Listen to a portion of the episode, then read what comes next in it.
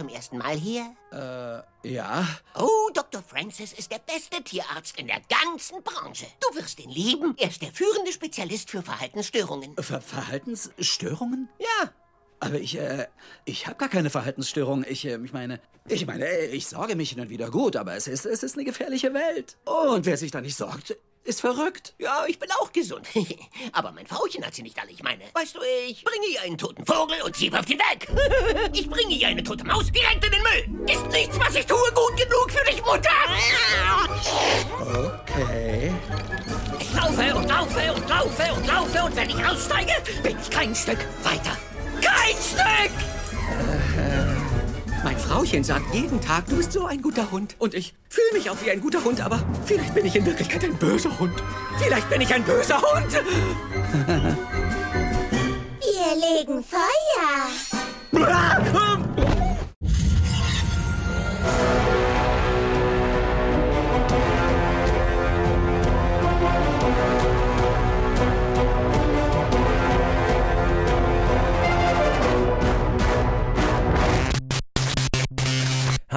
Hallöchen alle miteinander und herzlich willkommen zu den Reviews diese Woche, eher dem Review diese Woche. Wie ich ja in der Wochenvorschau schon gesagt habe, ist es diese Woche etwas dürftig, was äh, Filme im Kino angeht. Und deswegen gibt es wahrscheinlich nur ein Einzelreview und zwar von mir zu The Secret Life of Pets. Eventuell schafft es Ted noch eins zu They Shall Not Grow Old zu machen, den ich tatsächlich nicht mehr geschafft habe, rechtzeitig anzuschauen. Aber das ist noch nicht sicher. Das heißt, wenn ihr am Ende, wenn diese Episode kurz ist, oder ihr, ich meine, ihr seht es sowieso im Titel, ob, ob da noch was kommt oder nicht. Ich weiß zu dem, zu dem Zeitpunkt jetzt noch nicht. Aber ich erzähle euch jetzt mal was zu Pets 2, heißt er, glaube ich, nur auf Deutsch. Oder halt The Secret Life of Pets 2. Der ist unter der Regie von Chris Renaud, Renaud, wie auch immer man ihn ausspricht. Der auch schon den ersten Secret Life of Pets gemacht hat. Oder Ich einfach unverbesserlich 2. Also ein Stammregisseur bei Illumination Entertainment, die diesen Film ja produziert haben. Die auch äh, die Minions erfunden haben und Ich einfach unverbesserlich und so weiter. Und es spielen mit Patton Oswald, der Louis C.K. ersetzt, äh, der im ersten Film den Hauptcharakter, den Haupthund Max gesprochen hat, aber wegen den Vorwürfen sexueller Belästigung ihm gegenüber nicht mehr gecastet wurde für den Film, zu Recht natürlich. Und es spielen natürlich mit wieder Kevin Hart, Eric Stonestreet, äh, Jenny Slate neu dabei sind, äh, Tiffany Haddish zum unter anderem und Harrison Ford, der einen alten Farmhund spielt, äh, irgendwie passend. Ja, und äh, der Film hat so ein bisschen. Puh, ich weiß gar nicht, wie ich den zusammenfassen soll, weil ich nicht so richtig weiß, worum es in diesem Film geht. Wir haben so ein bisschen drei unterschiedliche Stories, die dann irgendwie schon so ein bisschen zusammenlaufen, aber so richtig auch nicht. Und ein großer Teil dreht sich um die Rettung eines Tigers vor einem bösen Zirkusinhaber, äh, der ich meine, es ist natürlich ein Cartoon, aber das ist die Cartoon-Version von einem Cartoon-Antagonist.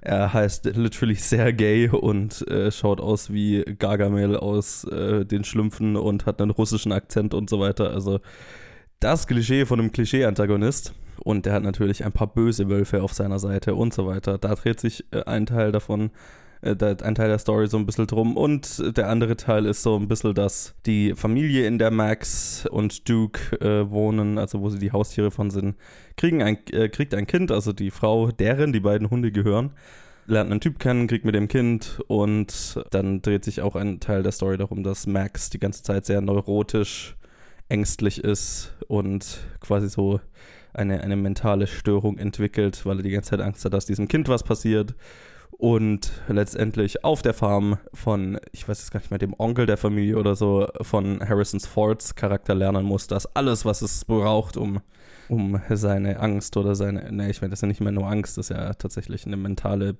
Krankheit, was der arme Hund hat. Alles, um das zu, was es braucht, um das zu überwinden, ist einfach, dass er mehr ein Mann ist und äh, sich seinen Ängsten stellt, bla bla bla. Und das fand ich tatsächlich ziemlich ziemlich flach und ziemlich kacke. um es mal ganz drastisch zu sagen. Insgesamt fand ich den ganzen Film ziemlich schwach und ziemlich kacke. äh, ich meine, er hat meine Erwartungen noch ein bisschen untertroffen, weil ich vom ersten erwartet hatte. Also der erste hat mir jetzt auch noch nicht so, auch nicht so gut gefallen, ähm, obwohl ich, obwohl natürlich so thematisch das schon in meine Richtung geht, als jemand, der einfach ein großer Hundeliebhaber ist oder Haustierliebhaber generell. So diese Prämisse, mit der der erste verkauft wurde, so, uh, was machen deine Haustiere, wenn du nicht zu Hause bist? Und äh, das ist ja eigentlich eine ganz geile Idee und der erste fängt auch damit an und macht das, finde ich, auch sehr lustig. Der erste, die, zumindest am Anfang des Films, wo es wirklich darum geht. Und dann wird es auch der so ein bisschen eine Klischee-Adventure-Story, äh, die dann eigentlich nichts mehr mit den Tieren selber zu tun hat, sondern halt, ich meine, im Prinzip Toy Story halt mit, mit Tieren ist. Und das ist der Film halt auch. Und der Film hier beschäftigt sich jetzt auch nicht so viel mit, mit, mit den Tieren und deren geheimen Leben. Ich meine, er hat, wie gesagt, er hat so ein bisschen drei unterschiedliche Stories, die alle nicht so wirklich zusammengehören und alle nicht so wirklich interessant sind, fand ich. Jenny Slates Charakter, äh, Gidget heißt er, glaube ich. Ja, genau, Gidget. Bekommt von Max sein Lieblingsspielzeug und soll auf den aufpassen, während der auf der Farm vom, äh, auf, dem, auf dem Familienausflug ist und verliert es dann halt und äh, das ist dann so eine Story, dass sie dann versucht, eine Katze zu, also ne, dieses Gadget, dieses, dieses Spielzeug fällt in die Wohnung von der Katzenlady ein paar Stockwerke und drunter und da sind halt 10.000 Katzen drin und dann versucht sie von ihrer befreundeten Katze zu lernen, wie sich wie eine Katze zu verhalten, um sich da reinzuschleichen und das Ding zu holen. Und das ist ganz lustig, einfach äh, als Sequenz, wo sie lernt, sich wie eine Katze zu verhalten, indem äh, die Katze ihr zeigt, wie sie, ja, wie sie sich gegenüber einem Menschen verhält, der gerade vorm Laptop sitzt, sprich über die Tastatur laufen, Kaffee drüber leeren äh, und so weiter. Äh, ganz lustige Sequenz. Das war wahrscheinlich so äh, mein, mein Lieblingsteil des Films. So, dieser Szene. Wie gesagt, die ganze Story von Max, der lernen muss, hier äh, einfach ein, ein Mann zu sein und sich seinen Ängsten zu stellen, ist so ein ja, furchtbar klischeebeladenes und sehr simplifiziertes Umgehen mit, mit dem, seiner mentalen Krankheit. Und sie sagen literally, es ist eine mentale Krankheit, weil er zum Tierpsychologen mitgenommen wird, wo lauter neurotische und geisteskranke Tiere sind sozusagen.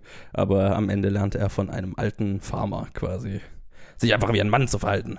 Und das hat mich schon wieder sehr genervt. Und dann haben wir noch äh, die Storyline, dass äh, Kevin Harts Charakter, der Hase, der ja eigentlich ganz lustig ist, so als Idee, Kevin Hart spricht äh, ein, ein süßes Kaninchen.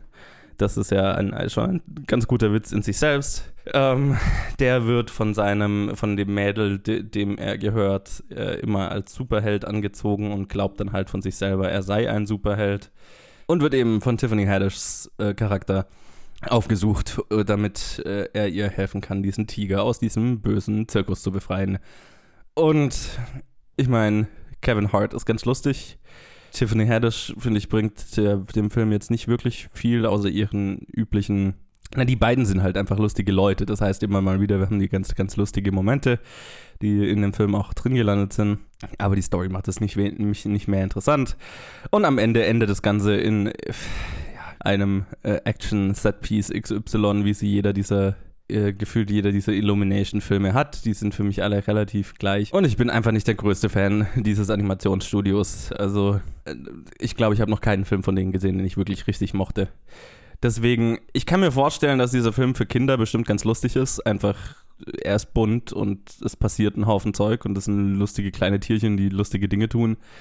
Aber ich glaube, für alle anderen ist der Film nicht wirklich gemacht. Ähm, ja, es ist, äh, es ist einfach einer von diesen Filmen, wo man eine Woche später schon nicht mehr weiß, was, da, was eigentlich drin vorgekommen ist. Ich, ich hatte gerade Probleme, mich zu erinnern. Ich habe ihn gestern Abend gesehen.